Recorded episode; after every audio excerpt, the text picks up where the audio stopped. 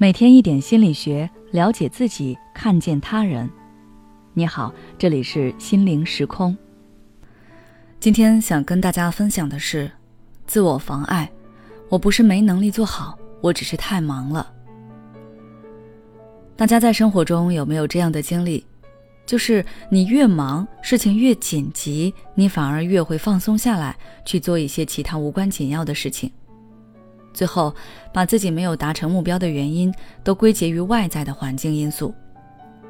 比如说，马上就要参加一场重要的考试了，本来应该挑灯夜战，全力复习，或者说好好休息，养精蓄锐。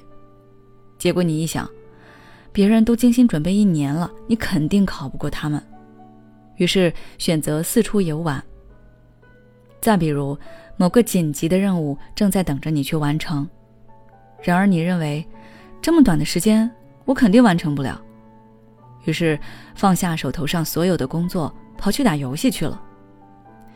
这种通过自己设定障碍来阻挠自己达成目标的现象，在心理学上叫做自我妨碍。出现自我妨碍心理，其实是因为我们对于自己要去做的事情没有信心，没有把握能够达成目标。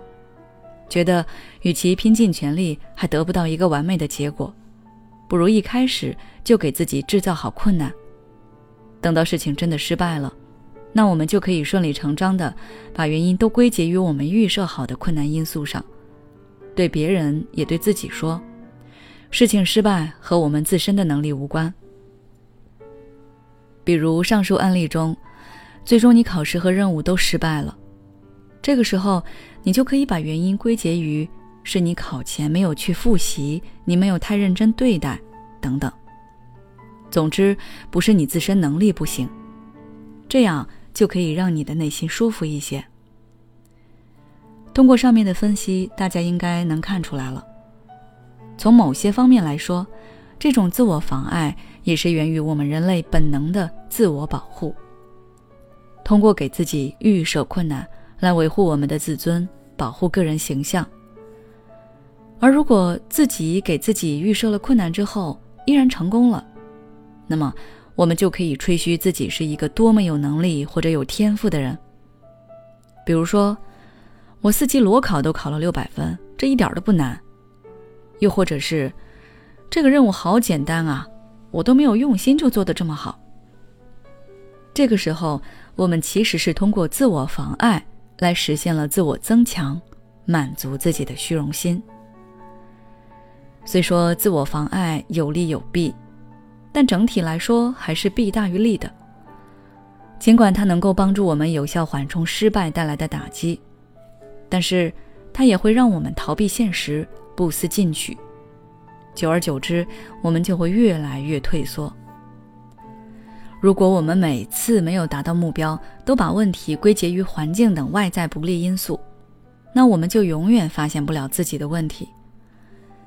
所以，为了减少自我妨碍心理对行动力的阻挠，我们应该改变那些逃避性的想法和惯性的行为。要知道，无论是学习还是工作，我们的目的都应该是让自己的内在得到提升，而不是维护自己在别人眼中完美的形象。尽力而为却没有达到目标，并不是一件不光彩的事情。一次小失败通常不会对我们的人生，或者是对我们的个人形象造成太大的影响，所以不必预设困难，给自己找借口。要记住，只有全力以赴，你才更有可能做好，也才更有可能取得成绩。每个人都想变优秀，都想成功。但是，通往成功的道路是由无数次失败堆砌起来的。我们要做的是从失败中汲取经验教训，而不是给自己预设失败找借口，那样就本末倒置了。最后，希望我们都能够勇敢面对人生的挑战，全力以赴。